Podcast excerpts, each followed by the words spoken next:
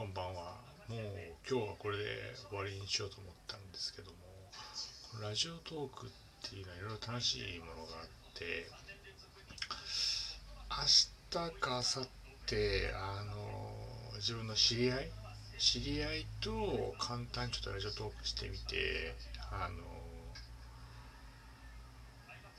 どうでもいい友達の会話っていうのを聞いてもらおうかなと思ってますんでこのラジオトークっていうのは無限の可能性があると思ってますんで、